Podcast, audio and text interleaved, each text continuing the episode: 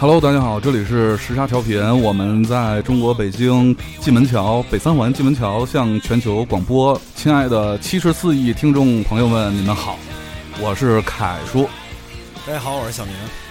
呃，等会儿啊，先上广告。嗯，你是否觉得自己的声音炫酷却无处施展？你是否觉得自己绝学傍身却梦想遥远？现在机会来了，优看优 B B，我们的好伙伴凤凰 FM 重磅出品用户上传功能，只要你上传节目，你就可以做主播，还有机会和我们一起录节目，and 给喜欢的明星做面对面访谈。So，你还在等什么？啊，现在打开电脑端的凤凰 FM 官网。括弧网址请自行百度啊！点击用户上传按钮，建立你的私人电台，然后把上传完成的截图 PO 在新浪微博凤凰，然后艾特凤凰 FM 电台啊，然后就有机会和喜欢的主播和明星面基。没错，是面基。我们只能帮你到这里了啊啊，并有神秘大礼定期发送。跟我读神秘大礼，神秘大礼啊！凤凰 FM 等你来逼逼，这什么文案？谁管那什么文案？反正钱已经到手了，是不是？哎。不好意思啊，各位，那个我们必须得做下广告了，因为那个最近大家知道上一期节目，大家听完之后知道我们都辞职了，没吃没喝的，现在每天啊就是以前是钱多到不知道怎么花，哎不是。那 个以前是嗯对，至少那个温饱问题能解决，现在就是穷的没有饭吃，所以要接些广告，希望大家理解啊。嗯。嗯，小明你有什么话说？我是想上次晚上这个。这个口播这个广告忘了，嗯，本来想口播两遍的，我没想到这个这么长，这么长就口播一遍行了，反正意思到就行了，对吧？嗯，别忘了那个结账啊，凤凰的。好，那个正式进入我们的节目。今天呢，呃，特别开心，因为我们今天请到了两位老男孩儿，然后这两位老男孩儿呢，一直在怎么说呢，是非常有摇滚梦的老老男孩儿。嗯，摇滚老男孩，对，都年近古稀之年，不是那个 年年花甲花甲，对花甲之年，还依然这个啊热爱着摇滚乐。我觉得这种精神呢，嗯，特别的呢好。然后你 找不着形容词，你没发现你你这个形容的过程中，对面的两位大男孩这个眼睛这个脸清一色，听一阵紫一阵。都举起了酒瓶子，啊，好，那个还是正式来一下吧。那个，请我们今天的嘉宾大橙子、大橙哥和龙龙龙哥来给我们打个招呼。大家好，我是大橙子。大橙哥，你那个虽然嗓音特别粗犷，能不能离麦近一点？麦离我近一点可以吗？啊，也可以，也可以。那全自动麦啊。嗯，来，那个龙哥也跟大家打个招呼吧。呃，大家好，我是龙龙。哎，这两位老男孩呢？呃，我觉得咱们也别那个过呃，我觉得他们的经历完全可以通过一会儿我们的聊天，然后让大家体会，直接体会，而不用就是我们再介绍太多了，是吧？嗯，因为之前之前我来之前你们聊天的时候，你大概都了解一些了啊。我还有一堆问题呢，就是待会儿在聊天过程中，我肯定会问一些问题。你你你还有问题呢？你现在这么有思思思想了？我有好多问题呢，哎呀，哎呀，哎，我告诉你，现在也就是我坐在这儿，啊，这要是东东坐在这儿，这一宿，这这俩老师就别走了，是吗？呃，看见玩摇滚的都不行了，已经，对，嗯，好的，来，那个除了介绍了一下那个名字以外，我觉得，呃，我们来一个怎么说呢？简历吧，先从那个大成哥开始，大成哥，你，大成到。常老师，常老师，您您您，呃，介绍什么简简简历是吧？对对对，就是说那个我们不可能就一出生就开始抱了个琴开始玩嘛，所以肯定是有一个怎样的一个过程。呃，我我我讲一两个我至今记忆犹新的故事，就知道了我这个经历。呃，大概七八岁的时候啊。呃，那个年画你知道吧？我们在农村不贴那个年画嘛，嗯，就塑料纸很薄的意思，一层一层买回去啪往这样一放，嗯，就是，嗯，就是一张年画包，大小的抱大鱼，上面有一个美女，嗯，那个年代的美女，抱了一把吉他，我一数一二三四五六根弦，嗯，哎呦，这家这这家伙不错，然后我就我就我就因为是是被美女抱着，所以觉得这家伙不错。美女长觉得这琴不错，美女长什么样，现在真不记得了，嗯只记得那个琴有六条弦，嗯嗯我知道那是个琴，嗯具体它叫什么名字我那时候真不知道。嗯然后我就我就自己弄找了块木板，弄了个箱子，葫芦形状的，然后弄了个把儿，然后弄了两根那个橡皮筋儿，小时候那种，你知道吧？嗯还行哎，有声儿，能能弹橡皮筋儿啊 就是就是我我讲这个故事，就是说这个音音乐没有任何的成就啊，现在，但是那个嗯。爱好就是从从小就有的。我是属于天生的，如果唱歌是五音不全的那种，有很多人不是我一个人啊，就是很多人是五音，有很多音乐家是五音不全的，就是据说是跟大脑的那个什么有关系，还不不只是跟这个听力和发声，反正是跟脑有关系的。嗯它不，它不是说器某个器官的问题，就是大脑感感觉和那个发发挥指令的问题。再后来呢，那个呃，玩那个火枪，你知道吗？就是拿那个拿那个自行车那链条，嗯然后前面装一个小管儿，嗯跟我们前面一邻居，我们俩小伙伴弄嗯一个东西，拿那二踢脚那火药弄出来蹲点儿，然后拿那个咱咱先聊那个怎么入这个摇滚行，待会儿咱们上道这个行，待会儿再聊。马马上就没有，我跟你说，他讲这个，我我听懂了，基本就是玩玩火枪嘛。嗯后来组了个乐队叫干枪炮和和 那那还短信大没大概是那个年代，嗯那个年代都都不是拿皮筋儿，然后勒弦儿，呃，嗯穷啊，嗯。边远山区很穷啊，嗯。就只有皮筋儿嘛，嗯。所以那时候我娘不让我玩那个东西，说你这个太害怕，我说可以，给我买个口琴吧。嗯。啊。这个口琴厂现在不在了，在山西的一个口琴厂，花三三块几是七块几我忘了啊，嗯嗯，买了一个口琴，不会吹啊，嗯。不会吹就反正找哎，听着歌儿是这个音儿就吹这个音儿，就抱着口琴每天抱着口琴吹，大概就是五六年级的时候，嗯。嗯。没有任何的条件，没有录音机，没有什么，就是难免谁家有个录音机放一放，嗯。听一听，就是从那个时候就就就有这个，嗯，就就刚才那个老张说这梦啊，嗯。第三件事呢，就是初中毕业以后，上上上上师范学校，就是就那现在少了，那时候上师范，我们农村户口的，一考师范就就变成非农业户口了，嗯，然后三年念完以后还还还有正式工作，嗯嗯嗯当老师，然后呢，村里的小伙伴，然后就五十几块钱买了一把，那时候有一把叫天津天津产的美声吉他，啊，很多人很多人老老就他就就我都没听过。我作为一个天津人，我用的都是红棉吉他。红棉是广州的，嗯啊那是那是后来了，最早是美美声四十二的那个，天津出乐器就是一个什么鹦鹉是吧？呃，鹦鹉也很有名，手风琴也很有名，鹦鹦鹉对鹦鹉有名，天津是北方做乐器的一也算是一个一个那个外环线那块儿还有个钢琴厂呢，现在有很多，现在山东天津都呃是，还挺有名的钢琴，叫叫什么玩意儿？忘了呃啊，反正挺挺有名的钢琴，就是他那个地方有有这个文化，你知道吗？江杰啊什么的。嗯，这个这个从这个买了这把吉他以后，就是也自由了嘛，也啊不用担心这个现在高考呀，孩子们多不容易，就然后每天就就弹琴，从慢慢慢慢就就玩乐队啊什么就就就进来嗯嗯啊，大概是再往后来呢，就是很多很多历程啊，导致现在变成了这么一个职业，然后。我我跟龙龙龙龙龙蛋还不一样，龙龙龙蛋，龙龙龙龙是是从一个那个非常优秀的行业销售精英，现在蜕变成一个一个一个一个个体小老板。我我呢嗯。还在这个嗯。就这个这个工作的这个状态当中，呃，平时工作也特别忙，但是从我说刚才那把红那不不是红棉啊，那个美声吉他到现在，其实无论是当时天天天天每天泡在那个排练室里玩乐队，还是到现在每天忙工作，没有什么变化，我觉得。嗯，嗯嗯嗯，简单简简单一点讲，就讲这半个小时就够了。半半个小时。龙龙哥呢？龙哥是怎么开始？呃，陈老师从一就是一张挂历纸开始，一个大姑娘啊开始。我我真是我就惊惊讶了，就是刚才那个我们蕊稿的时候，那个大成哥说，呃，有可能录的时候跟那个刚才蕊不一样，果然完全不一样。一点儿也不一样是吗？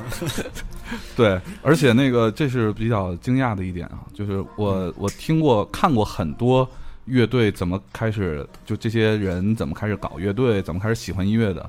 我是第一次听说看那一张 挂历纸开始。很多人讲的比较华丽，是吧？呃，我是这样，我没有这个咱们这个大成哥那么传奇啊。我觉得我可能是呃年小几岁，然后那个年代已经就是说，呃，音乐对我们那一代人的影响已经形成了一定的这个这个这个氛围。嗯呃，但是说那时候上学嘛，上学小学的时候，呃，是通过，其实就是很简单，一一次音像店门口，然后当时就是 Beatles 的一些东西，嗯，然后其实当时也不知道是 Beatles 还是什么样的，就是说他那种声音，觉得跟逗逗逼死了。哎，跟跟跟当时那个大家平时所听的那些所谓的流行歌曲啊什么的，哎，很不一样。然后呢，就被吸引了，吸引了。然后通过这样的话，就是经常跟那个音像店的老板去接触。然后其实那个音像店老板也是会几下乐器。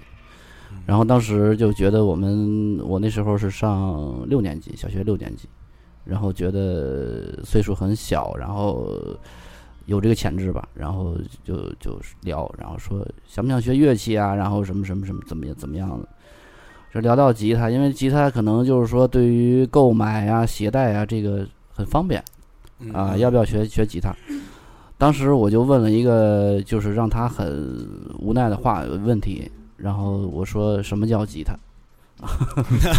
老板就有点无奈了，然后 老板说墙上那挂历去，呃，没有墙，当时墙上没有，都是一些这个磁带的宣传画。然后就后来给了我给我听了一盘儿，听了一些就是我经常喜欢听的歌曲，说哎，你听这声儿就是吉他出来的声儿。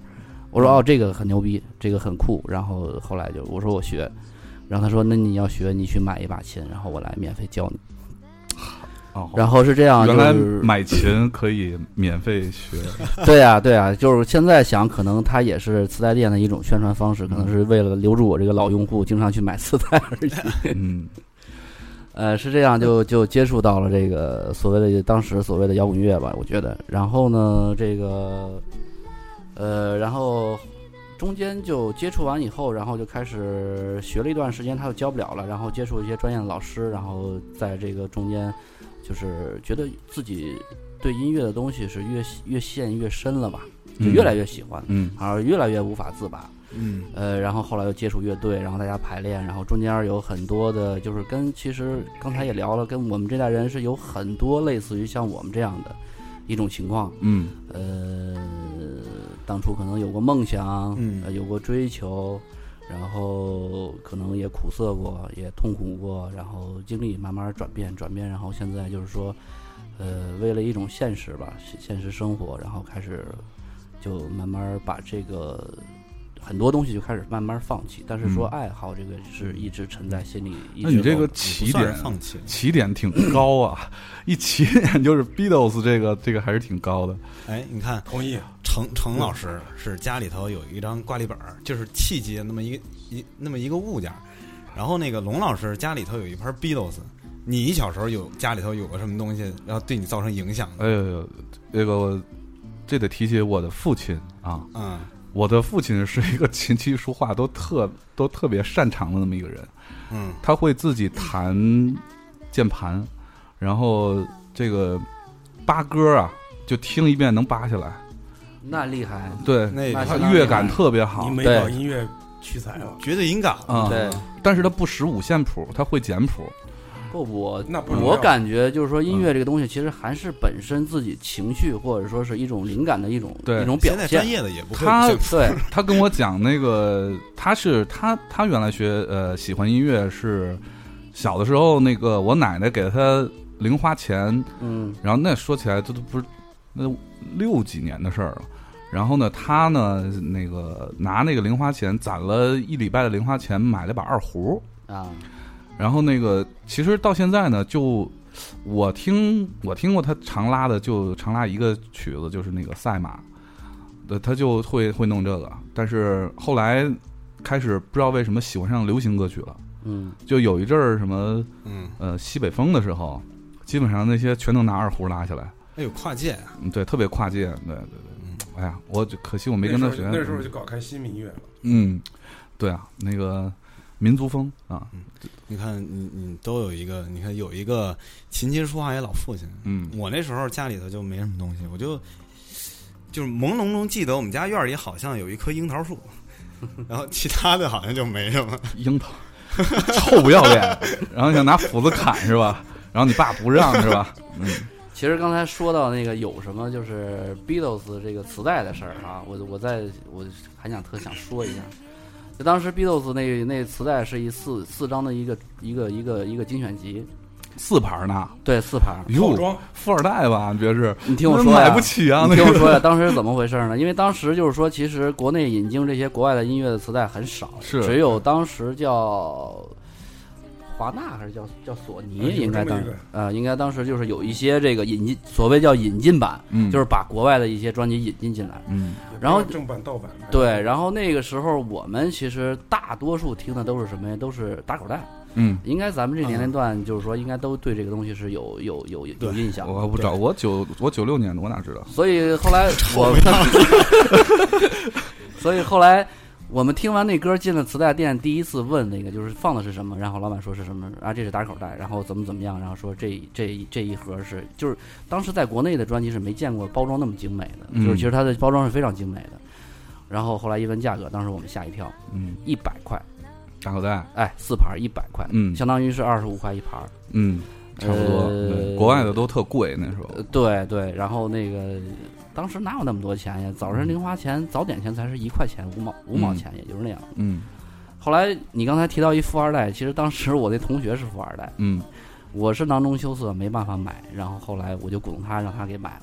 买完以后，我去买了几盘空袋，然后翻录回翻起来，哎，这样这样，对，对，那个时候我们找袋子就是这样，就是要么就翻录，要么就我那时候是录电台，就是电台里放一些那个呃国外的歌，我会把它录下来，还有录像。对，那时候什么天籁村那种电视节目啊，也经常放一下 MV 啊，对是那录下来时候呢，就是唯一的一个获得信息的途径。对对对，嗯，其实聊到这儿，我觉得应该是很多跟我们年龄差不多有非常有情怀，就是当时翻录带子呀，然后包括如果大家都玩过一一两下乐器的话，就是翻印谱子呀这些东西，嗯。呃，那个时候就是非常就是现在聊起来就是怎么说就是嗯，有感觉，嗯、挺有感觉。嗯，现在都找都找不着这些设备了，我我还想找个录音机，没事儿把我们家老袋子翻出来听一听呢。现在可哪儿找找不着录音机这东西，随身听没有，然后只能去淘二手了，呃，淘二手那个所以买买了辆夏利，然后 就为了听音乐。嗯，对，但是我知道的一个现状是，大成哥跟龙哥俩人儿就是从从一开始从事的工作就跟音乐没有太大关系。是的，对这个，我觉得这个大成哥这个经历比较丰富，可以可以聊一下。你好，你好像还当过音音乐老师呢。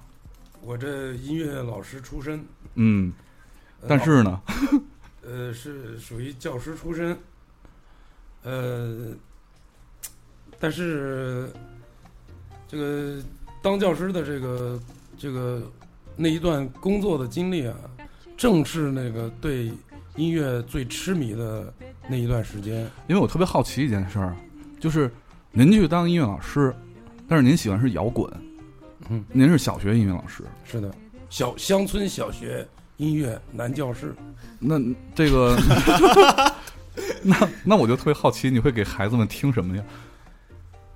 也也 rock and roll 啊，有，我我只给孩子们听过一次，就是那个 Steve Vai 那有有一首啊，那个吉他曲叫什么什么“爱以上帝的名义”。呃，因为当时听那是那个那是个单纯的吉他曲，他嗯没有唱。呃，那时候一是那个音乐的改那个领悟，第二他那个单独吉他演奏的形式，在那个年代也是很新鲜的。啊，呃，他 solo，他那那不叫 solo，那那个就单纯的叫演奏独奏了。嗯嗯，其实很多乐器都是那样的，你所有的乐器都都都那样，但那时候不关注别的乐器，只关注吉他这个嗯东西，所以给孩子们上欣赏课有那么一个环节，就是听了这么一首曲子。其实很惭愧啊，嗯现在讲我也是在瞎讲，但就是现在讲那个时候是纯粹给孩子们在瞎讲。但是呢，讲的也是我心里自己感受的，因为我没我们你知道上欣赏课都有指导的，嗯。都有一篇文案的指导欣赏课哪一段是什么，你就按着讲就完了。嗯。老师可能也也没感受出来，嗯。但是那个那堂音乐课是是我纯讲的，没有没有那个根本没有教材啊，啊，没有教案，就是纯讲，嗯，就是所以就但孩子们也听不懂啊。嗯这哎，不一定。但是以后有一个什么成功的音乐人问起他的童年往事的时候，我小时候，我我小时候有那么一个 rock and roll 的 一个嗯是，一个音乐老师，就好比我在讲挂历一样。对，我觉得这样蛮有趣的，因为就算现在的那个孩子们上小学音乐课，好像也没有这么搞法的。没有，因为我们乡村小学嘛，所以 现在城里也不这么搞啊。所以比较自由，城比较放里人也不怎么会玩。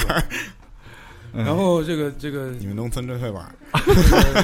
这个教师，嗯，当我当完以后啊，然后就就觉得这个生，嗯。我嗯们我们我们这个总是和生活离不开的嘛，嗯。音乐也是一种生活，这个生活也是生活，然后这个生活不太美好，就觉得钱也挣不多，嗯，这个嗯各方面都需要这个哎，您那时候已经做起乐队来了吗？做了，就是我一回家。嗯。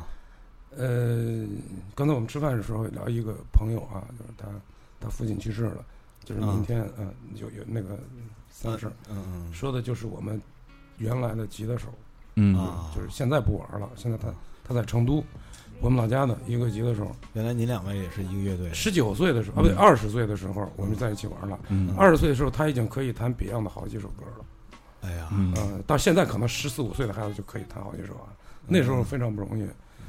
呃，从那个时候就开始玩乐队，就是我一参加工作，正好碰了一帮好事者，嗯。两三个人就组起来就就玩儿。那时候玩不不敢想啊，那时候玩的效果啊，嗯。但是跟现在玩大喇叭什么高档呃什么设备放在一起，感觉没什么完全区别不一样，就就心里的 感觉，心里感觉，当然是就听起来自自我感就是觉自我感觉，对，是的，那时候几百块钱买个破音箱，我操，有有音箱了，就是大概大概这么持续了有六七年。嗯那时候的原则是有就可以了，对，嗯是的根本就没他能出声啊嗯嗯，到到到到这个乐队的这个玩的这个呃痴迷的这个状态慢慢呃慢慢慢慢淡去的时候啊，嗯就面临着很多生活的问题，嗯呃，经济的收入，呃，工作，还有梦理想梦想。我们说我们曾经有音乐的梦想，但是你更要有人生的梦想啊，嗯那不？就一样的道理，对吧？呃，所以后来就就就就没办法。我们现在对坚持在这个音乐呃战线上的这些这些曾经的同僚啊，我们非常的尊尊敬。无论他是玩民乐的，还是玩任何一种形式音乐的，还嗯说难听点，还是唱口水歌的，没关系，他们都是值得我们。尊尊尊因为从那个时候坚持下来到现在，他坚持的是一个梦，，对，您知道那个过程，知道那个过程，因为有生活压力嘛，特别困难。因为因为因为他不管他做什么，嗯，这都是他的一个心灵的一个对，一个诉求。对，所以到后来我们算是被社会呃给那个了，然后那个 然后然后但但但是现在我们想想呢，因为现在年纪大了。啊，尽管不到花甲之年，也耳力了。啊嗯嗯，呃，因为人人生也有好多这个这个观念的这个嗯变化，所以现在想想，无论是逝去的，还是现在新面对的，都是每每每天，其实我们的生活状态一丝毫都没有改变，嗯，每天还是在解决一些问题，出现一些问题，嗯一样一样的道理。对，就是你让我讲这个经历讲的太多，可能真的讲不完。但是，呃，我想我们的生活它一直是这个样子，就是不管你是爱那个东西，还是痴迷那个东西，还是说现在跟他接触少了，他就是他一直是在那儿的。你只要你只要有他，他就有你。那个时候你们扒的歌，那时候是原创还是八格？因因不会原创吧？那刚开始玩的时候开始都是高 copy，啊，那时候扒的谁的歌？我特别好奇，那时候你们演出呃或者是怎么样的时候，都都在玩谁的歌？嗯，那时候 copy 的国内那时候国内比较火的，比如说像唐朝黑豹，啊，然后那时候我那个时候，崔健对崔健是一个常青树，嗯，必须要那个玩对的，对，对对，然后就是当时刚出来是魔岩三杰的那个红磡演唱会，嗯，九七年，其实对于音乐的理解，或者是对摇滚乐更深一层的认识，是从魔岩的那那场视频。我记得我第一次看还是看录像带，嗯，而且是头一天晚上看完以后，第二天被老师叫到办公室，嗯。呃，误认为是我去垒了一宿长城这么个事儿，最后还叫了家长。然后那时候对 copy 大概国内的话就是这些，国外的国外的就是那时候 Nirvana，然后 Metallica，火枪，呃，枪炮玫瑰，然后枪炮玫瑰其实那时候因为他阿克塞尔罗斯的那种嗓子，就是反正从我们那个城市角度来说，没有几个能能搞得了的，能能搞得了的，对。所以说可能相对来说 copy 的这个成功率不是不是很高。嗯。还没跟嗯。听众提一下您这乐队名字呢。乐队我们就是其实乐队乐队就是最早的时候，嗯。大成哥的这个是他们是一个团体的，我是其实是后插入进来的，嗯，呃，一直叫嚎叫嚎叫九天，嚎叫九天，对，嚎叫九天，过去也有很多名字，哎，我特别感兴趣，因为我特别想知道那名字，因为那个知道就高晓松的第一个乐队名字就叫青铜器乐队嘛，对。所所以就特别逗嘛，我就觉得大家那时候起名字起的都挺好玩的，你能给我介绍一下你们都经历过哪些名字？最早我就是我们二十岁玩乐队的名字是贝斯手起的，叫闹钟。嗯，啊，它哎，寓意很简单，就是提醒你。嗯嗯嗯。嗯，不仅不只是提醒你早起床别尿炕，嗯。嗯，它还提醒你很多啊，就是是一个很有思想了，那个。啊，一点点，嗯有一点点，嗯，呃，我主要是想找乐儿，你知道吗？因为好多过去那个组名字 组的都特土，你知道？哎，我们还真没经历过太多的名字，对闹钟啊，嗯闹闹钟这个还还还好比嚎叫九天要强。这个嚎叫九天呢是怎么叫的？因为当时我们老家有一条街叫九天庙街，啊，当时有几个小兄弟都跟龙龙差不多大的年纪，嗯比我比他们大个七八岁，嗯他们天天跟我在一块儿玩儿。嗯，那时候其实我跟我同龄人的乐队已经不玩了，因为我已经上学去了。明白，然后跟这帮小兄弟，我我懂了，天天那条街叫九九天街，所以我们叫镇九天。九天庙街，这个九天庙就是一条街。具体九天庙街是怎么来的呢？因为他那那古时候那个地方有个庙叫九天庙，嗯所以后来改叫九天庙街。嗯那几个小孩都是那条街上的，那小小小县城，你知道吧？嗯他他他就是那么块地方。嗯然后后来呢，后来想想这几个小兄弟，他们确实，他他他们就是我我刚才讲的那种很痴迷的那种。当时，嗯嗯嗯后来想想这几个小孩也现在也也也一直没有放弃。后来我们过了很多年，大家出去上学，呃七六七年以后，大家又聚在一起。因为上学走了以后，本身不是同龄人，我跟他们嗯来往很少。后来上学又回了老家以后呢，大家又来往很好。嗯很多年的哥们儿，你知道吧？然后他们在上学的过程中，其实还一直在做他他们也在对，都跟自己学校的同学啊什么也一直嗯一直在玩儿。后来回来以后，又又原来的那个新伙伴变成老伙伴，老伙伴又变成没伙伴，最后老伙伴又又又又回来了。嗯回来了，后来想想，我们取个名字吧，大家要玩嘛。每次坐在一起喝酒的时候，都信誓旦旦的说我们要玩儿，我们要我们要干，然后不为什么，就是为爱好。然后说完就就就就就没了，很多次这样的。后来其中一次，我们想想还是要起个名字吧。对啊，那九天也也也也也有很多类似的嗯，这样的名字，什么广告公司啊，什么文化还有个九天音乐网呢啊，，看很多，对对对。嗯哎，我我说怎么耳熟呢？九天九天有个音乐，对后来我们就想多起几个字儿不怕，对吧？这个就像现在西游乐队不是起了有十好几个字嘛，那个那个口号不是又我又忘了叫什么来着？叫什么西什么世界西部五人游救不上保险，什么唱片公司，大大概是大概是这样。哎，这么说，我我们电台要改名字了，我们不能叫这个，我我们叫盖海淀。然后后来想前前头加俩嚎叫俩字儿吧，因为那时候还是还是很年轻，你知道吧？嗯二二正三十岁左右，呃好好好两嗓子嘛，反正就这么个激情嘛，对吧？嗯这个嚎叫这俩字其实只代表了一个激情，没有别的任何意思。嗯大概就就就名字到现在大家觉得，反正就这样吧，就别人知道不知道，我们自己知道就行了。所以就这么个样子。咱们聊半天，咱们这个别光聊了，咱听听一首嚎叫九天乐队的歌吧。哎，这首歌距现在有多长时间了？什么歌？呃，您选。嗯、您选，哎呀，女士优先。哪儿来的女士啊？呃，小明，你优先。哎，那我选嗯，清远楼吧。你大爷呀！让我选，那好清远楼。好那个清远楼这首歌，大大成哥是你唱的吧？嗯、不好意思，是是我唱的，对不起。哦，对不是，别别别，陈老师，没有没有没有，啊，没关系啊。这这首歌是大概多长时间写的？零零八年，什么大大概给我们听众也介绍一下这首歌的来来历？呃，因为我们是呃一帮从老家小城市奔到大城市去漂泊的人嗯啊，像咱们很多人叫北漂嘛。嗯嗯那时候我们我们我们很多我们老家很多人去上海，呃，我在上海大待了六年，就是离家的那个感觉是像所有的古诗里啊或者文章里写的那种感觉是一模一样的。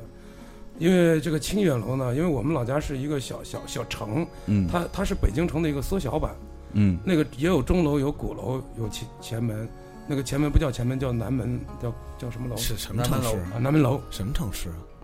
好多城市就是有这个古城记宣化这个地方，就离北京啊去张北音乐节啊途中有半路过这个地方。古城痕迹的城市不是很多。嗯对，它这个钟楼呢，它的正式的名字叫清远楼嗯啊，现在还在，非常完整保存的。嗯就是它是代表了我们那个地标性的一个建筑。啊，所以这个《清远楼》这歌呢，就是一个比较呃有有一点那个，就是就是比较你漂泊的那种感觉嗯、嗯嗯，正好在上海的时候写的。对，就是很很简单的一个小情绪，他没有太多的嗯，讲，让我讲我也讲不出来，他就那么一点点。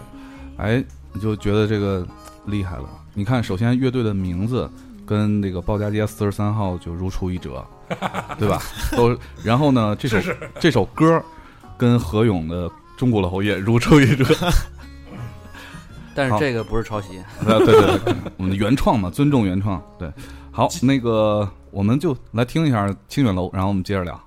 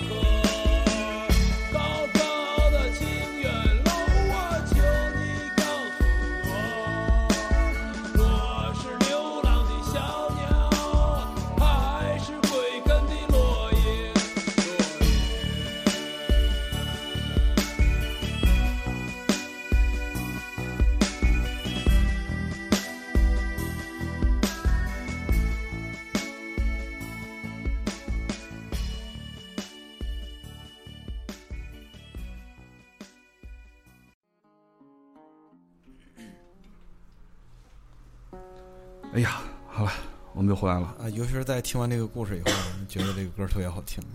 嗯，特别有生活，特别朴实的一首歌。对，对，我我我年轻，哎，我现在也挺年轻，就是我再小点的时候啊，就是那时候老在特别有冲动。常年在外边好多年，一年回一次家，嗯，然后回到家里你不认识，你知道吧？路有的也不认识了，然后人更不认识了，就剩下那个楼，就对，就剩那个楼了。你到底是回就就回来了，还是还是回来了？其实那个楼就变成了家的符号。看见楼就看见家了。对，嗯现在路也是，我现在也是这样。那个就像那个去全全世界各地旅游一样，就是你去到一个陌生地方，就陌生其实会给人一种恐惧的感觉，然后所以需要安定，需要让心特别安静的时候，呃，会去什么地方呢？比如说，你看见肯德基、麦当劳、星巴克的时候，你心里就觉得，哎，这地儿我熟，我，对对，心里心里会安定，对，一个一个很多人坐在那儿一坐一下午，嗯，对，就是现在一个北京北京人儿老北京人儿出去出门在外找找北京的感觉，就是找找当地的夜店是吧？当地的夜店。啊，就三里屯儿那边老土著，给自己心里头一个安静的一个感觉。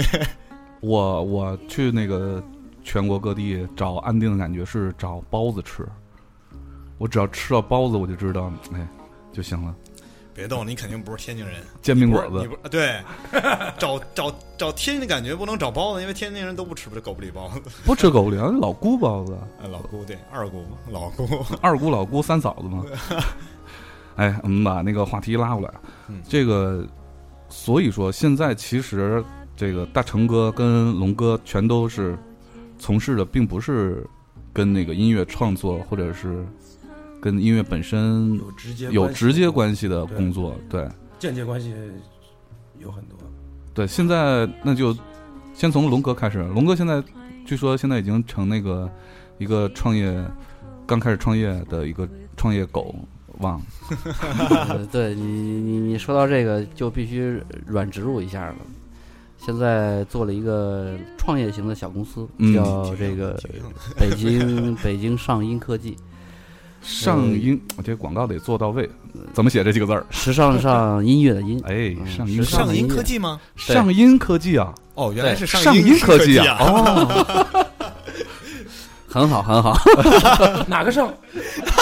够了够了够了私聊私聊，够了够了，张老师，那个一会儿一会儿账结的，我们能开增值税发票。OK 没问题。嗯嗯，我汗都出来了。呃，那我们公司的主营业务是，这个是这样，就是其实现在的工作吧，就是说跟音乐一直是是是是是相关的。嗯。呃，我们所服务的呢，也是国内的这些音乐人，嗯。呃，比如说现在一线的呀，然后包括一些这个呃音乐类的机构，比如说嗯是音乐类的、艺术类的院校啊，或者是电台、电视台，这些都是嗯我服务的对象。嗯嗯，所以说基本上现在还是跟音乐挂钩吧，因为从小就接触音乐，说实话没别的技能，嗯，也不会点什么东西，可能对这个东西还是有一些见解，然后所以说就一直在这个在算这音响工程。可以这么说嗯，可以这么说。我们我们知道音乐家离不开我们的。嗯，尤其是现在的音乐家对我们成不了音乐家，我们就为人家服务。对，哎呀讲讲这话我哎，slogan，slogan 是吧？好那么公司的地址在，我呀，受够了，真是。讲这话，我给我给讲一故事啊。有一年我们在那个某张北音乐节啊，不不不用太敏感是吧？是啊，不敏感啊。张北有什么好敏感的？那个装台的时候，然后晚上吧工作到两三点，回到那个二层楼那个宿舍，然后那那那帮装灯光还是装装音响那帮小哥们儿，哦对对，导演团队那帮小哥们儿，啊，导演团队就就有十来个人啊，这这这有那么几个小哥们儿 就是干活的。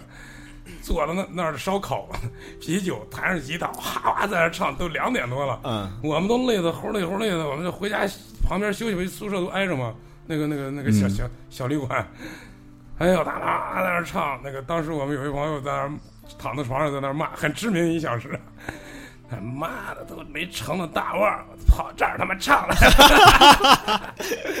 后来我说是吗？这不是现在在在为大腕儿服务吗？这个这个人有很多很多，就这个现象啊，嗯就是刚才跟龙龙说的这个，真的真的是这么一个非常普遍的这么一个社会现象，就是他就像我们现在从事的工作一样，你离不开它。对虽然我们我们更离不开我们的工作，但是我们也离不开这些环节。我们为什么不去做别的行业呢？就走到这个行业了呢？嗯，有非常渊深的渊源的关系嗯嗯，还有一个重要的就是情怀。啊，情情怀就就就就始终贯穿我们节目。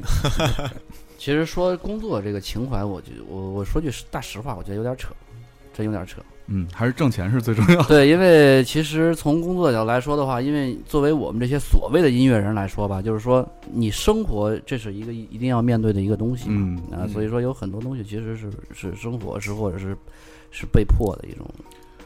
所以说这个就想在这一盘儿，就想让这个陈哥跟龙哥我们分享一下生活跟自己的对音乐的这个梦想的一个妥协的这么一件事儿。我就跟你不一样，王老板。你说，你说，我我觉得啊，就是我现在工作啊，哎，小明把他们那个酒瓶子收一下，我怕他们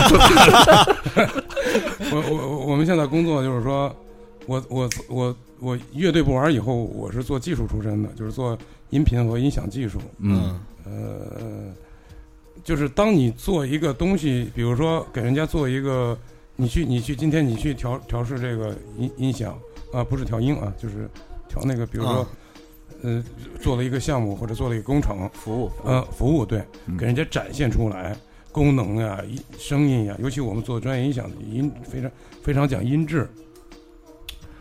呃，你你听见你那个声音被被被被被你的被你的那个客户或者被你的业主认可的时候，嗯。或者自己听着都非常好的时候，嗯。呃，虽然它不是一个很高技能复复杂的工作啊，但是你会很有成就感。这个成就感呢，跟赚钱的成就感是呃没什么太大区别。是对，嗯。呃，这就是穷人的开心的地方。当然没什么区别，就成了一单了，这就 没有那些那以为钱开心的人呢，可能我嗯我不不太理解他，他们是那种，我想也是一种开心。嗯但是总的来说，所有的不开心各有各样。但是我觉得所有的开心应该有它共同的特点，嗯嗯都是一个我们讲到老张刚讲生活啊，嗯这个生活就是这样的，开心是一个非常非常重要的事情。嗯说我我我今年四十岁啊，我大概从三十四五岁的时候才知道什么是开心，一直到现在，嗯，你别笑，就是我每天都特别开心。其实我状态没什么变化，啊，我我我知道为什么三十四五的时候才知道开心，那个啊每个人跟每个人不一样。就是 来你解读一下。这个搞乐队嘛，就玩音乐这帮就是摇滚青年，包括那时候那块儿一块儿发烧的一帮那个几个哥们兄弟的，就是在比如说那个高晓松啊，就是他们那个那个那个年代，肯定少不了这个有那么一个因素少不了，就是乐队和姑娘。因为高老师你是哎不是还高老师那个程老师您您是那个三十四才碰着个一姑娘是吗？不是不是，他他错失了一个环节，你知道吗？因为程老师不是说是那个在高校里头玩乐队的那个那个阶段，他是直接去任教去了。我是哦，你这么一说，我觉得啊，这我觉得这个这个程老师跟这个玩深了龙老师 这两位啊，不好好讲实话。我觉得这个玩音乐一开始都是奔呲姑娘去的。对，姑娘是肯定是逃不开的那么一个环节。不是我们这俩这俩环节，说实话还真没有，真可以没有，确实没有。我不知道他说的是不是实话啊。嗯，我记忆当中没有因为玩音乐或者弹琴泡过妞，我不信，没泡到过。那有可能。哎呀，这个没有因为呲姑娘玩乐队的，那是单纯因为理想，因为梦想玩乐队的太少了。我不信，咱咱这有几几十亿听众，这七十七十多亿吧。我操，我老婆别在里面，嗯，不会，回家把把把电断了就听不着了。哎，有点意思。嗯，因为那个问过很多乐队嘛，就是龙老师不说话，龙老师肯定有。就问过很多乐队，都是说这个一开始嘛，帅嘛，对吧？这个对，呃，因为因为音乐它它它这就很多艺术都是嗯其实是以表演为形式的，嗯，就是表演这种艺术形式，它本身就是在在在在炫耀或者在表现一种东西。嗯，对嗯，说难听点儿就炫耀啊，说的好听点叫表现。嗯就是说表现完这个一个人在在演奏演绎一个东西，表演一个东西，他一定是在在想告诉对方或者别人，嗯。呃，他的他有一个的无形中有一个成就感在，嗯。他这个成就感本身就不就身不由己的塑造了他自身的一种魅力。嗯，就是女的我，我我我哦，我感觉不太多啊，就是很多很多男的哥们儿啊，就听你唱完以后啊，就就就就有的捧你的，有的夸的。你看我就，所以我觉得反正这些搞摇滚没什么前途，戏呢都是男 男的，改路数吧，陈老师，改改民谣吧。女的确实少，就是就呃是，民谣那种魅力。我姑娘没想去呲，你死死命往人靠，你说我不能推吗？我们还继续要讲这话题吗？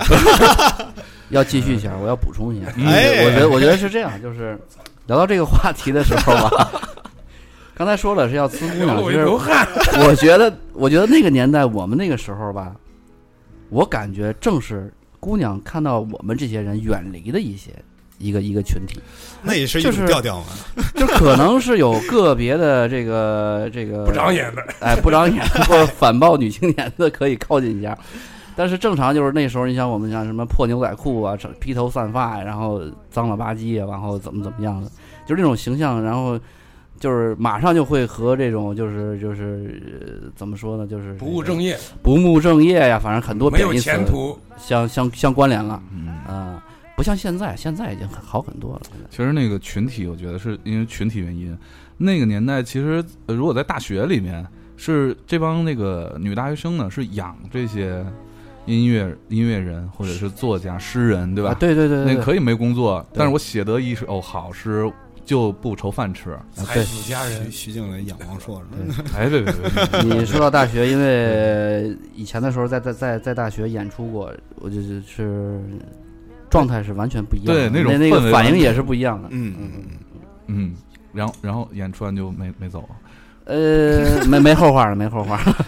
我这艺艺艺术和异性，陈老师聊聊老聊艺术 那个不，我们讲毕加索你就没知道了嘛，对吧？啊啊，艺术和异性它确实有很复杂的关系，但是我们首先我们不是知名的音乐人，也不是什么有成就的啊，也没有知名度，就咱们讲话无所谓，很随意，对吧？嗯，不用不用不用不用不用有那么多调调，那个就说呃，你实际上我们当时你玩乐队的时候，呃，那种表现的东西并不是表现给异性的，呃，虽然尽管有很多小小孩儿，他们可能在在有这个情情情节在里边，但是那那那个绝对不是他心里想的重要的，嗯，他不会因为泡一个姑娘去动这么大心思啊，这太累了，这个成本 太累了，你这还是需求不够强烈。我跟你这还有一个问题是是什么？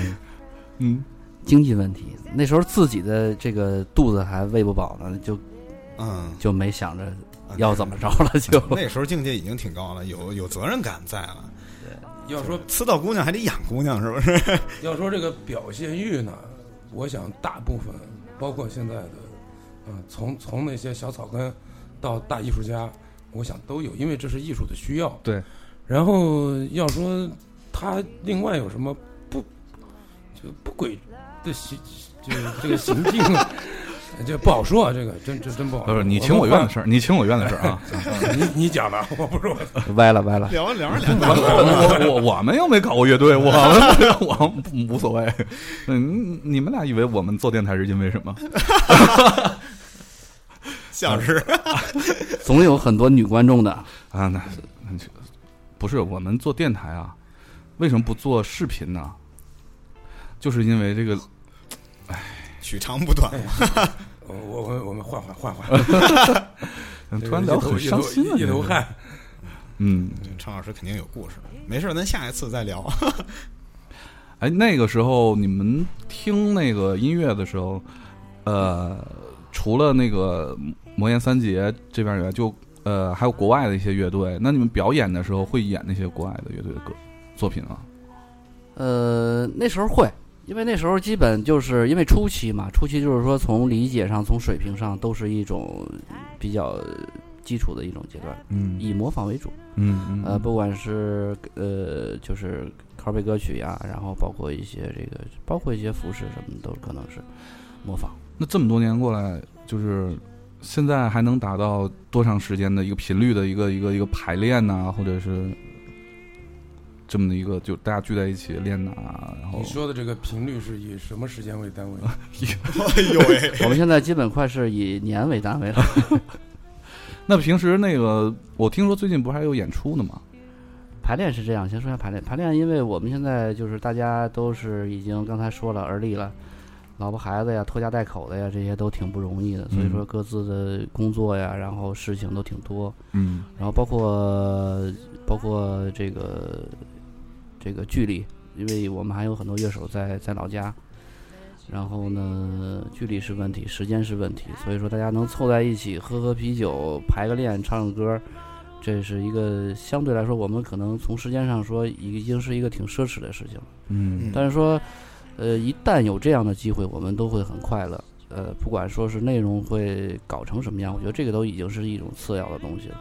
嗯，嗯演出嘛，演出其实就是我们在我们能力条件条件范围允许的情况下，嗯，呃，可以参加。那我们虽然年龄大了，但是心不老，还是希望去表现自己。嗯嗯，是这样。那个时候，那个时候玩乐队的时候排练是有很多困难的，啊，各种困难。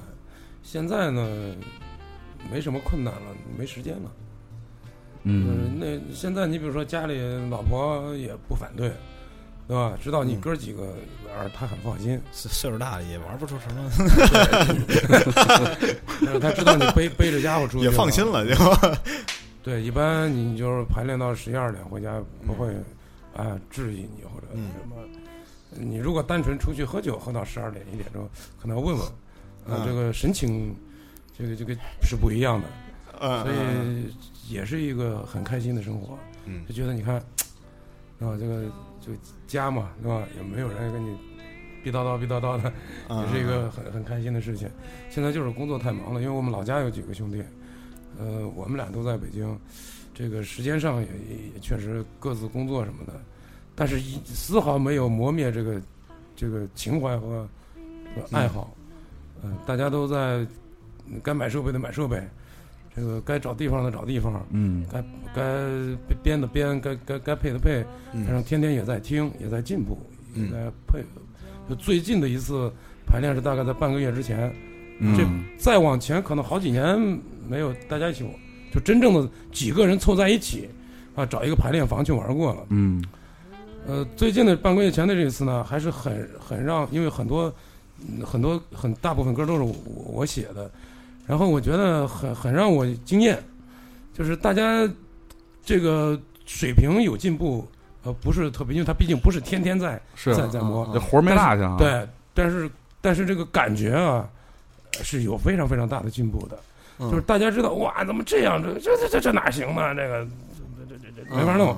然后如果是经历。嗯第三遍排练完了，哎，这还行，就是你明显感觉到他嗯们自己的鉴赏能力就就就很大的提升，哎这是一个非常非常非常嗯开心的好的事情。哎，那个有一首歌，那个是大成哥写的，叫《错季的花儿》。自己的花，对，这个这个歌的听起来的感觉跟那个刚才的《清远楼》就完全又不一样。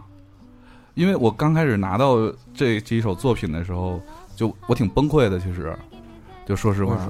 就因为风格不一样，就是他啊？对，他明显，两个人两个人写的，再加上上古千年，那那三个人写，这真的是三个人的作品，我以为嗯是一个呃创作，就团体创作的那种感觉，就一人写一首歌那样的，就风格完全不一样。这个《错季的花》这个完全不像出自您手啊，错季的花儿这太那什么了也，是觉得天天玩摇滚玩摇滚，嗯，到底是还是搭不上姑娘，所以要 所以算了，所以那个 对，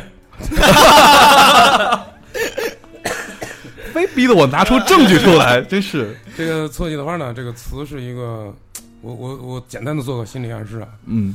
这个词呢是一个呃呃边远山区的一个小小小小是煤矿还是还是铁矿不清楚啊，就是一个小小小县城里边的一个小小小小小小单位，嗯那么一个四十岁左右的一个一个女人，我没见过这个词作者，她是我的老师的笔友啊啊、因为我的老师他是理工科，但是他酷爱文学，嗯他的笔友，他写的一首诗，他有很多首诗，他是在论坛上认识的。嗯然后我的老师跟我非常熟，他说你有有有成，你拿这个看看。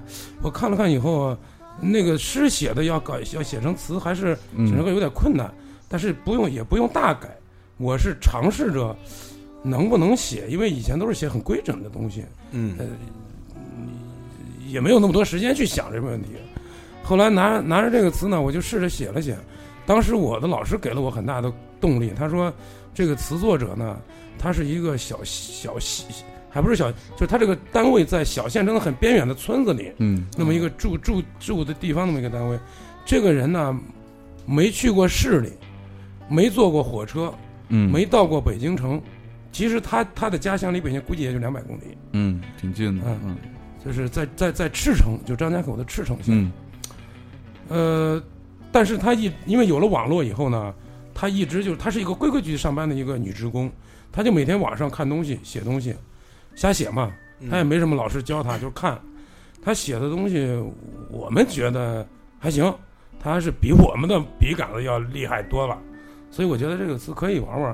后来就写呗，就写，写呢就就就随便找了一个女歌手，就写了个动机，让她一唱好了。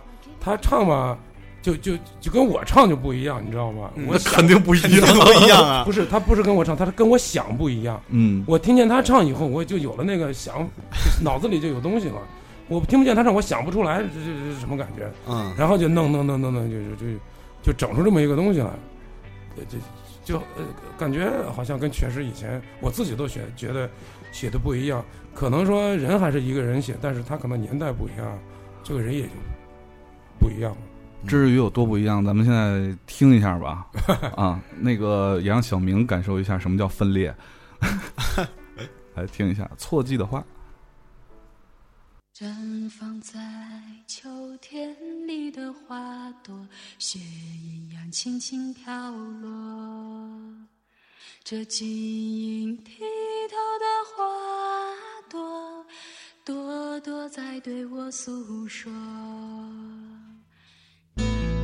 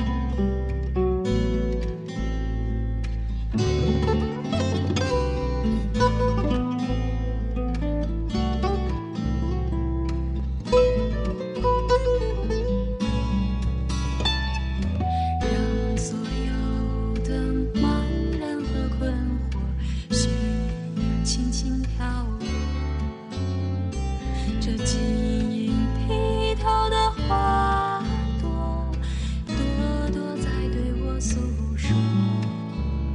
不要说这是谁的错，无论绽放在哪个季节。不要说这是谁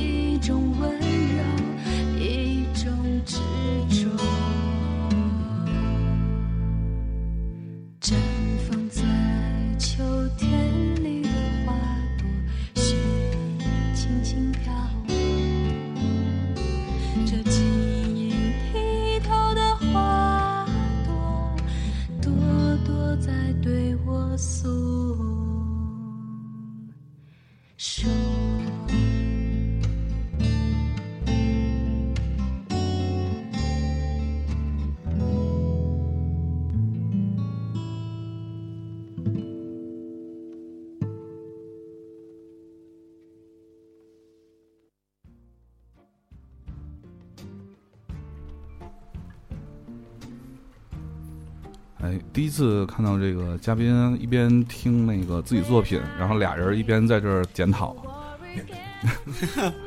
经常是，就是哪个地儿处理的不是太好。对我们经常就是那儿谈着工作呢，然后说的哪个案子呢，然后突然就拿起琴来，然后我们就搞个歌吧。哎，我觉得这个状态特别好。非常好。嗯，嗯，哎，那个我们啊，这个七七十多亿听众呢，然后知道我们今天十七十亿零三千万，嗯，对，这个题，知道我们今天聊这个话题呢，就也也想参与一下。然后有很多听众在问一些问题，我们可以跟大家互动一下啊。比如说有个听众叫做 The One，看人家名字啊，One，对，韩国歌王啊，问摇滚男的择偶标准是什么呀？哎呦，好奇怪，什么？就他特别想知道，就玩摇滚的这些嗯男生们，就是他们会喜欢什么样的姑娘？所以这个话题你看逃不过去了，大成哥。知音难觅。龙哥啊，呃，我我先帮你挡一枪啊，是这样的。其实呢，就是说择偶标准，就是说咱们就外形上咱就不说了啊。我觉得就是不跟工作内容没什么关系。如果说非框定在这个我们这个职业上面，或者就是我们曾经的这个职业上面呢，就是我觉得更多的是是一种理解吧。我觉得这个是更多的一些。嗯因为确实在我们这个道路的过程中，嗯、我们是一种不稳定的状态，嗯它不像是有一些稳定的工作，然后收入啊，然后呃，包括整个人的状态都会很稳定。像我们这个都是有，呃，天有不测风云，哎呀呃这个这个这个 人有旦夕祸福。对，所以就是我们可能今天是这样的一种想法，然后可能明天就是这样的一种想法。嗯嗯就是说一个实际的，就是我曾经在秦皇岛待的时候，我记得之前所有的这个生活呀安排的都特别好，然后突然之间我就从那个消失城市就消失了。嗯。啊，然后所有的朋友什么都都不知道，然后后来打电话我就我就已经到北京了。嗯。啊，所以就是这这是这是一方面，然后另外最主要的就是说现实问题，呃这几年可能大家过得还都可以，但是以前的话我们。呃，说实话，真的不能跟别的同龄人或者是同同同样的人去，呃，有同样的能力或者是同样的经济实力去去跟别人去比。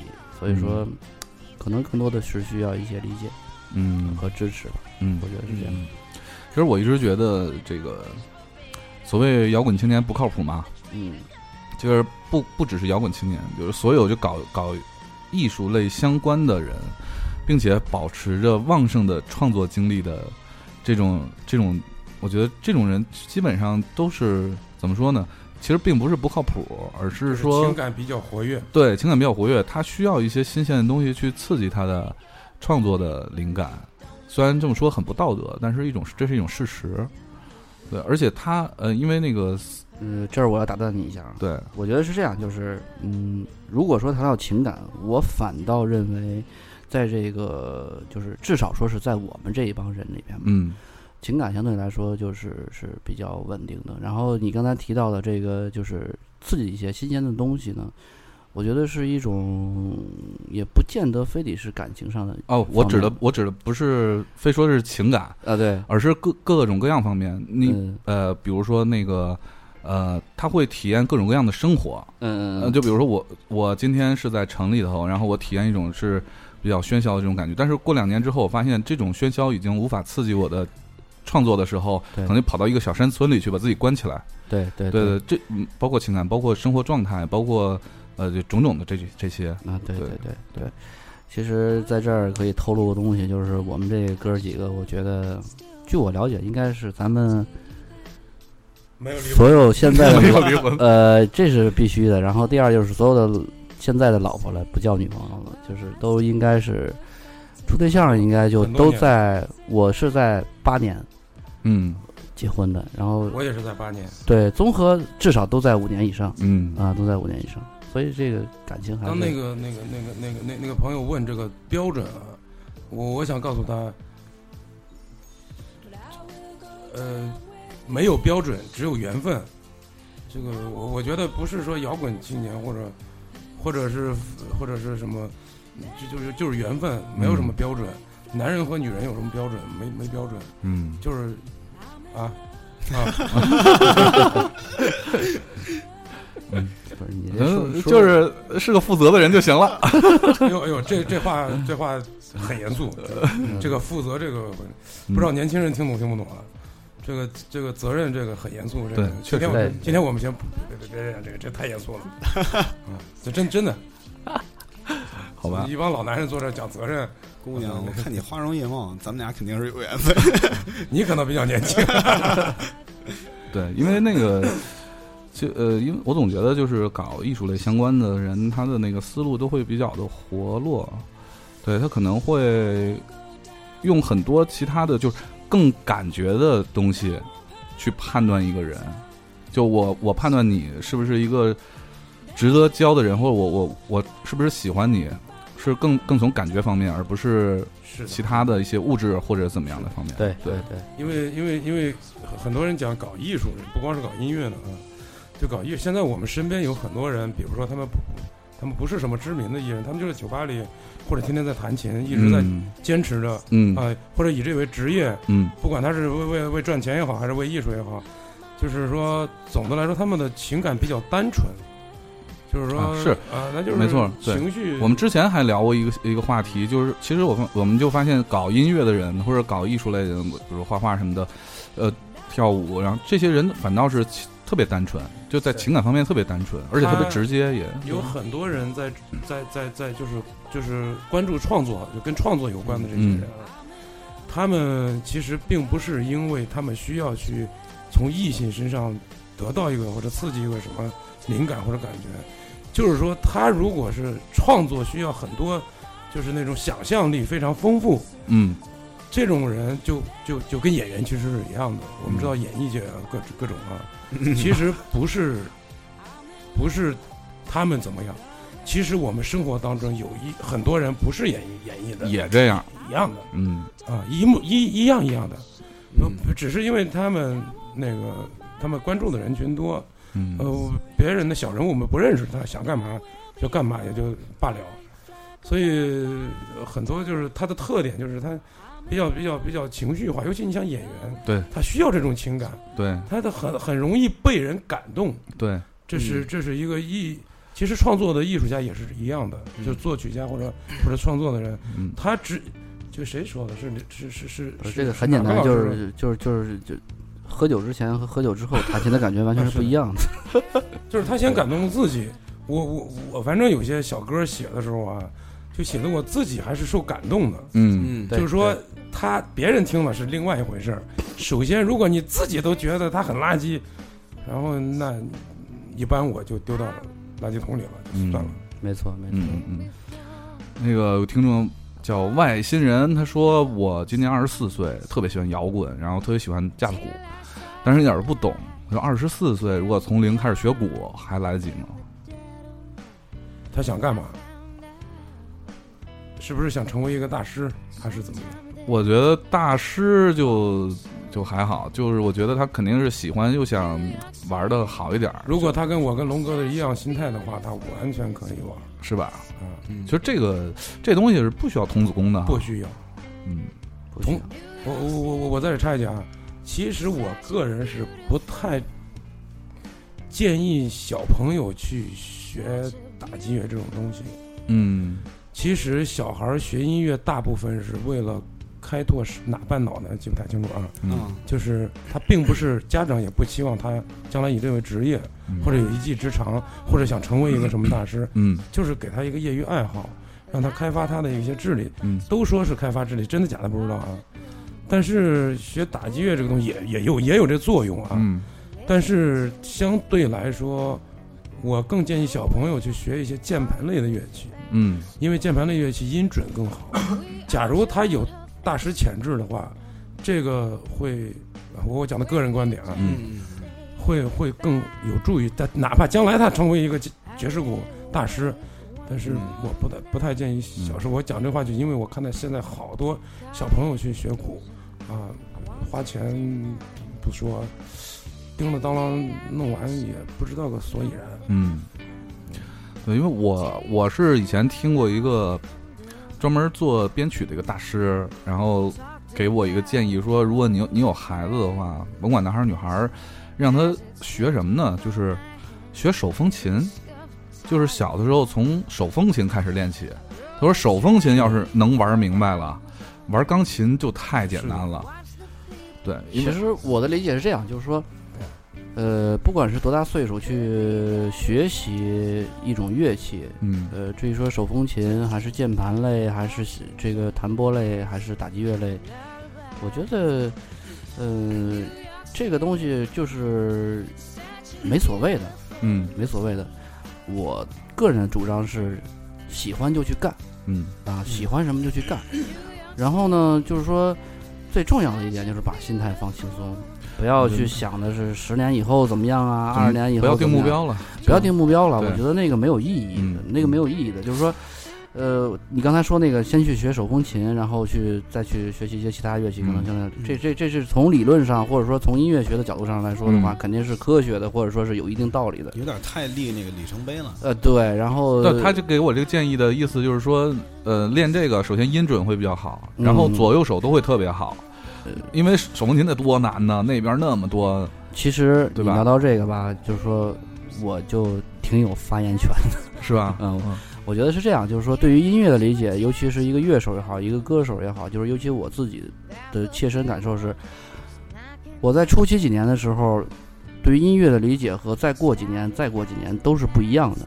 那么初期的时候，可能我是是是现在一个技术领域嗯啊，我要完善我的技术，我要把我的技巧练得怎么怎么样，然后怎么怎么样。其实现在说，我可能去谈一些还不如原来的东西难度高高的，嗯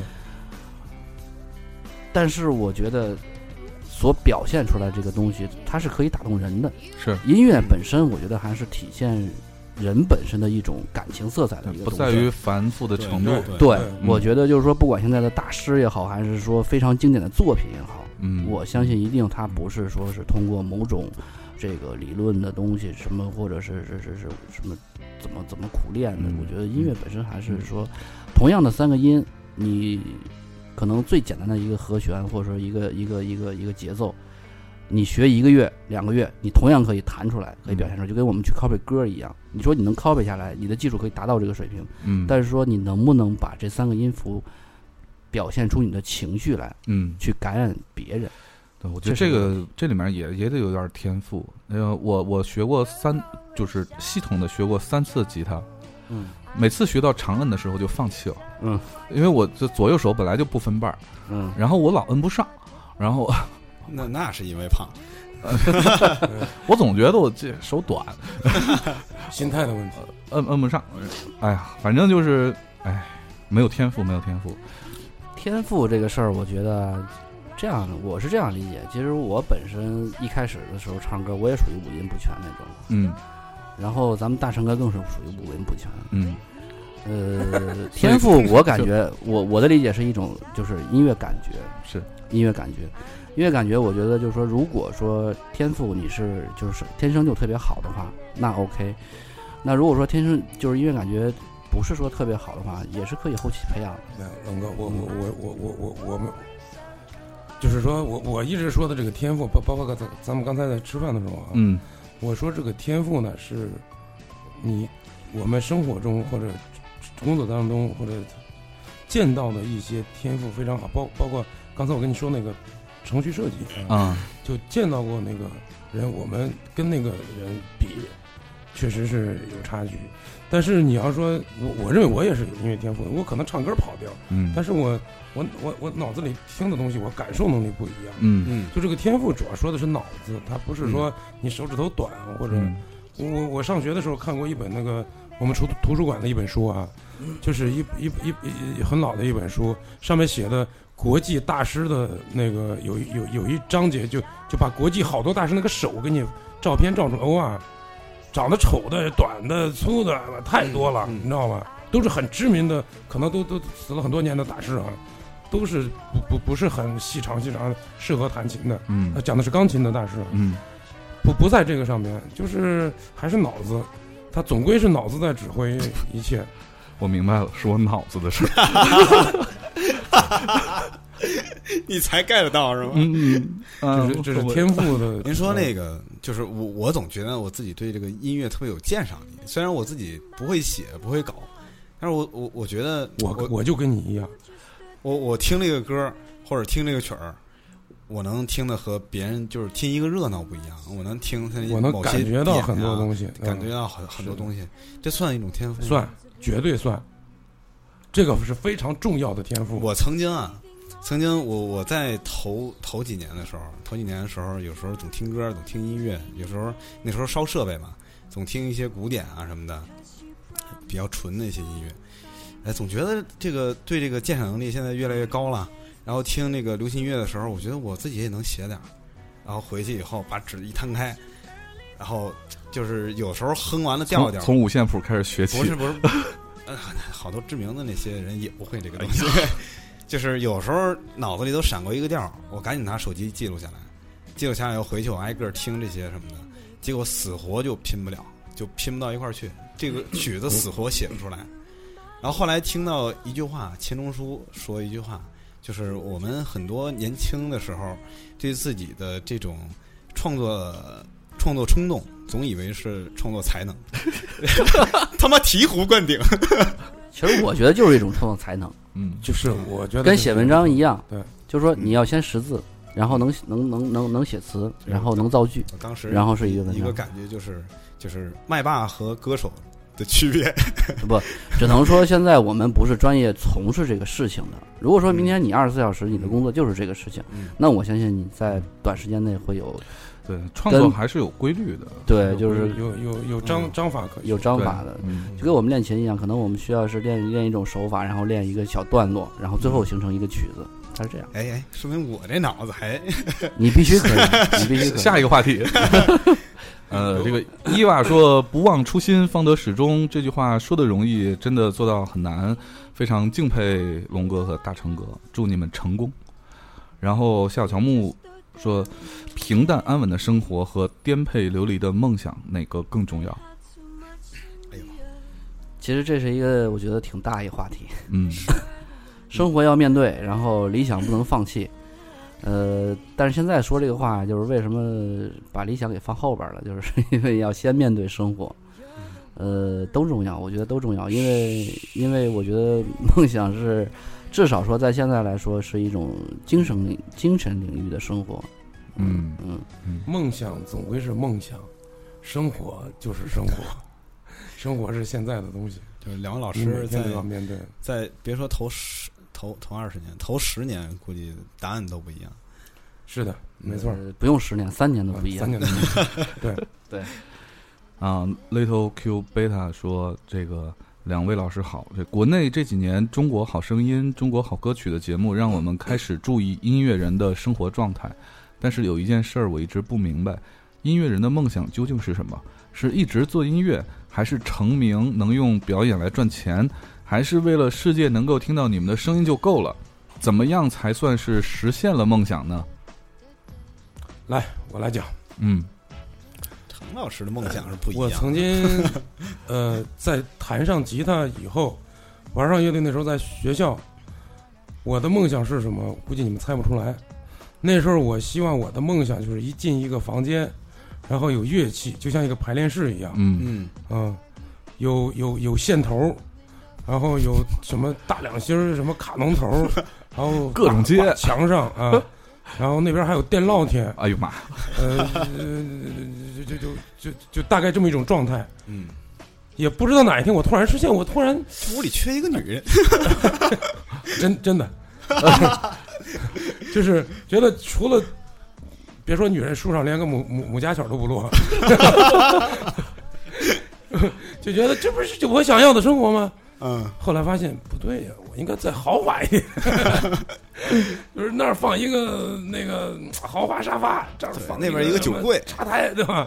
然后过来大家舒服服这坐这聊着天，啊，嗯，那个就是每每每你每一个时期的小梦想呢，有的时候你觉得它是个梦想，可能真的不知不觉你有一天它实现了。嗯所以刚才那个说这个这个那句话怎么说呢？他问着，就说那个梦这梦想不要定的，呃，就梦想就一定要生颠沛流离的梦想是吧？对啊啊啊，这个不管他再颠沛流离嗯，也要有一个梦想。嗯嗯，嗯，这个梦想是人的生生存的一个支柱。对，不管它现实不现实，既然说是梦想，它就不是一个现实的东西。嗯它要现实，它就不叫梦想了。对是，包括刚刚那个 Little Q Beta 问的问题，就是其他音乐人的梦想，我们是不太知道。一样的，就是这些。就记着咱们呢是还是想把这个音乐一直做下去，把这个乐队一直做下去。我刚才讲这个嗯线头子这个故事啊，嗯就是现在讲什么好声音、好歌曲啊，他们这些所有的音乐人，不一定每个人都是啊。我觉得一定会有一个部有一部分人，他追求的就是一种状态，嗯他没有想那么多。嗯嗯啊，我觉得他跟我当时，我我曾经做过录音棚，就是快进去，对吧？那个嗯都是线头真的真的是满地线头啊，嗯头头疼看的那那那堆线头。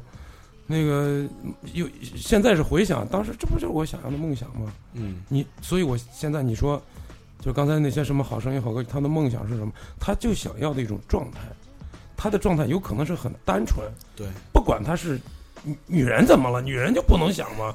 嗯，对不对？男异性就不能啊？可以啊，他只想要的那个状态。对啊，没个女人谁帮你收拾那些线头啊？他很，就是谈梦想，很很少有人能把这个梦想特别具象化出来。对，那个中国好歌曲里面有一个莫西子诗，那个莫西子诗本身就是在北京的一个棚里，原来他就是收拾线头的，就各种插线头。然后没事儿，等大家那些大牌儿、大腕儿录完音走了，然后自己他本身也创作嘛，然后自己在屋里去写一写、弄一弄，自己录一录，然后最后一下出来了。这个出来以后也，他也没去接什么商演什么的。我觉得这个人就是那种状态就很好，还是接着在做自己的音乐，还是跟那群小伙伴儿在一起。是的，就是你看摇滚圈子里面有很多啊，嗯就我所了解的，有一些成都的或者或者北北京北京也有啊，就是成都那边或者或者西安啊什么的有一些。前些年十几年前好像也就只有北京有一有一些知名的，嗯，现在什么成都县都有一些很知名的，嗯，就他们就是就是西安的是来到北京之后，都变得非常出名。现在在西安就没有来到北京的也有，对对对，包括太原的，嗯，呃，就是他们的就是一种生活生存状态，因为我我经常去成成都、重庆，就是跟那边也有一些接触，他们的状态就是就是就是为了做音乐做音乐，没有嗯太多的。嗯据说现在有一个曾经在成都非常知名的乐队，现在解散了，呃，但是他们依然还在各自做各自的事情，嗯，不是说因为乐队解散了，我就个人就不玩这个音乐了，对，爱好依然在。嗯可能没有那个局外人想的那么复杂或者那么仕途，嗯，有很多事情是这样。对，所以我觉得有时候，其实我特喜欢《中国好歌曲》这个节目，就好声音反倒一般吧。就我觉得，毕竟是创作要比表演，我觉得要更加的怎么说呢？有有呃，这么说可能不太不太好啊。我有看头，我觉得对更有看头，更有意义一些。更有内容一些。对对是的，是的，因为你你从一个表演你是看不到这个人的本心的，但你从创作你能基本上了解这个人他的一种状态，他的一种个性什么的。改编就是换个马甲。对，说来你再改也是换个马甲。所以改编这事儿我一直都不是特别呃喜欢。也不是你如果从欣赏的角度上讲啊，你你你欣赏整个这个这里面就是一个商业跟跟一个就是创作本身的一个一个矛盾的一个问题。对对，对，因为它一定也有很多艺术的成分在，但是就是你你看你在听什么，嗯。就同样一首歌，可能你在听他，哎，这个人唱的感觉很好，可能另外换一个人，哎，这个琴编的很好，对吧？嗯。就每个人听的他感受到的东西也不一样，同样就是都在听唱，他感受到的东西不一样。对，所以我我我有时候特喜欢买那个就网上那个电子的那个去去买那个电子音乐，不是不是电子音乐，就是电子版电子版权，对，然后买的都是 demo，嗯。都是一把吉他呃一点钢琴的这种小样儿，嗯哎，出来就挺好听。比如说那个之前那个宋冬野出的那个古古德奈特那个小样全都是吉他和钢琴，哎呦就特别棒，我听了一冬天。后来他在出《安河桥北》的时候，那个专辑的时候，呃都都改了，其中至少有，呃，也就两首歌吧，我觉得改的还可以。嗯，比如《安河桥北》那歌加了马头琴什么的，加了一些鼓，我觉得还可以。其他的我都，哎呦，简直我都告诉接受不了了。因为听众像你这样来评价的或者感受的，嗯没有像改编以后那样感受的人更多。嗯，就是刚才你说的这个商业的，对，他去更他去迎合的并不是，首先他迎合的是两点嘛，一种是大众欣赏的口味，然后另外迎合一点是就是商业规律本身。呃市场那对市场本身，就是我我这我这张专辑一共就一个吉他手，一个键盘，加上一个那个声音就完了。我觉得这专辑卖不出去了。这后面要是再加上一个大变质啊，那就行了。就基本都这思路，就弄得就很不好。我所以我不太喜欢那种。其实这个就是说，音乐形式吧，我觉得在我的脑子里面没有好坏之分，嗯它只是说跟跟人穿衣服一样，有的人喜欢穿的稍微休闲一点儿，有的喜欢商务一点儿，这个我觉嗯得就就是一种形式。但是说刚才你说就是说通过 demo 的这种形式呢，你至少这个东西是可以聆听到创作者最初的一种心理状态，对对对啊对，心理状态。是，那么他的这种改变，后期的再加加入一些其他乐器润色呀，然后或者说曲、嗯甚至是曲风的改变呀，嗯呃，我觉得这个就是它是需要一个环境和一个一个一个氛围的。包括我现在明显感觉到，就是说，在我们当初那个时期听音乐的时候，没有多少人真的能能形成一个圈子或形成一个氛围。就包括现在在北京的很多 live live house，你现在去看和十几年前那是完全两种不同的。越来越少了，首先，然后然后也也不一样了，跟过去。对对对对，所以说嗯，我们这两个业余爱好者不要聊一些，不是，这是我内心深处的感受。这这，我觉得本身也是一个就我们自己的感受嘛，我们自己也是个听的人，也啊对也对对。对，嗯，就跟刚才那个，其实不是说我不喜欢那个复复杂的音乐，嗯我我只是就是，你比如说刚才咱们吃饭的时候举那例子，张强嗯，对？吧？张那那声音自带效果器的，嗯，人声效果器的，那唱出来就是电子声，唱出来就带镶边儿的。对呀、你说呃，他他的就是最近跟那个新裤子去年出的那个那张新专辑还一样，我很喜欢，非常好听。嗯对，所以不不是说那个形式不喜欢，而是就不喜欢那种把一个人本身创作的这个思路给，或者是他把他的动机本身的东西给扭曲了。对对对对对对对嗯对，就是这个。艺艺术的这个这个感觉抒发，就是创作人的感觉抒发和听者的这个吸收的这个东西啊，就吸收这这叫欣赏嘛，嗯嗯创作这这这这这这叫就弄出来这叫创作，这是一个很非常抽象，呃，就是纯粹是靠想象的出来的一个东西，只不过是这个作作者想象出来的东西，最后变成一个声音的作品，有没有完全表现出来？嗯。或者说是不是给改了，或者是是不是给丰富了，或者是不是给方向，呃这个就是另外一回事了。这里边都可以，不是说改就不能改，嗯。都可以，作品嘛，我二次、三次都可以创作。你比如说大成哥，其实刚才我们听的一些，他包括一些其他作品，我都给他重新编配过。那可能就是我编配的，首先我编配是从我的角度去对这个作品的理解，嗯然后再去做一个二次创作也好，或者怎么样也好。那跟他的初衷可能会有一些，有的地方可能有一些不谋而合的东西，嗯，但是有的地方可能就是我是朝左，他是朝右的东西。对，嗯总体来说，但是音乐表现出来的话，我觉得这个可能是另外一个东西，呃另外一个东对西。我觉得乾坤大挪移。对，因为因为龙龙他弹琴，虽然他也不是一个职业的吉他手，但是他弹的比较，呃，还是还是稍微洋一点儿。嗯因为总的来说，你摇滚它也算是一个流行音乐范畴内的东西。而且这个摇滚乐队里，其实最拉风的，或者说一个灵魂核心，应该是吉他手嘛。这也不一定，看你是什么风格。也不一定。嗯我觉得摇滚国外的好像都是吉他手不，是，因为我们听姑娘比较多嘛。因为我们我们听国外的吉他手，这个乐队好多都是很很多年前的，就是大太嗯太知名的，太新的近几年我们可能也不一定天天能听能听见或者关注他，嗯因为毕竟我们关注国语国语的歌关注的更多一点。嗯呃，你这个流行的东，就这个三宝曾经说过话，就是说，这个流行为什么叫流行音乐呢？因为它它一定是有时尚的烙印的。嗯，就是八几年听西北是八几九几年啊，八几九十年代初西北风的时候啊，啊，那是很拉风的一个东西啊，对吧？嗯可是时代变了，就是说，呃，我们现在其实知名的这些乐队啊、艺人啊，他们都没有落下这个时尚的烙印的脚步，反而是有一些老音乐人，我不是说他知名不知名啊，嗯就老的，嗯，掉在圈子里出不来，新的东西接受不了，这个就是一个很麻烦的东西，你知道吗？但是可能受众的人群不一样，就好比我们说旭日或者什么那个那个啊，阳刚哎，刚才举那个举那个例子一样，就各有各的人群。嗯，但是我们相对来说，我们两个人啊，一起还有我们几个哥几个一块玩乐队，就是不喜欢老的。